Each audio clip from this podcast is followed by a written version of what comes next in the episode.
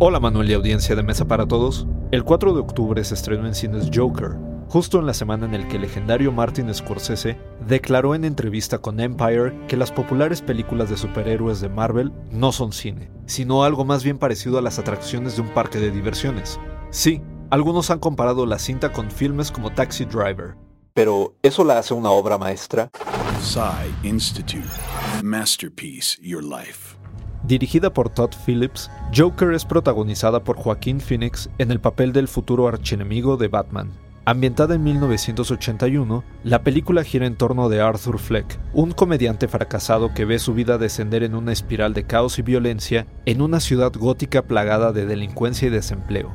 Según Phillips, la idea era crear una comic book movie más realista y se inspiró en los estudios de personaje del cine de los 70, y sí, en las películas de Scorsese, quien en un inicio estuvo involucrado como productor de la cinta.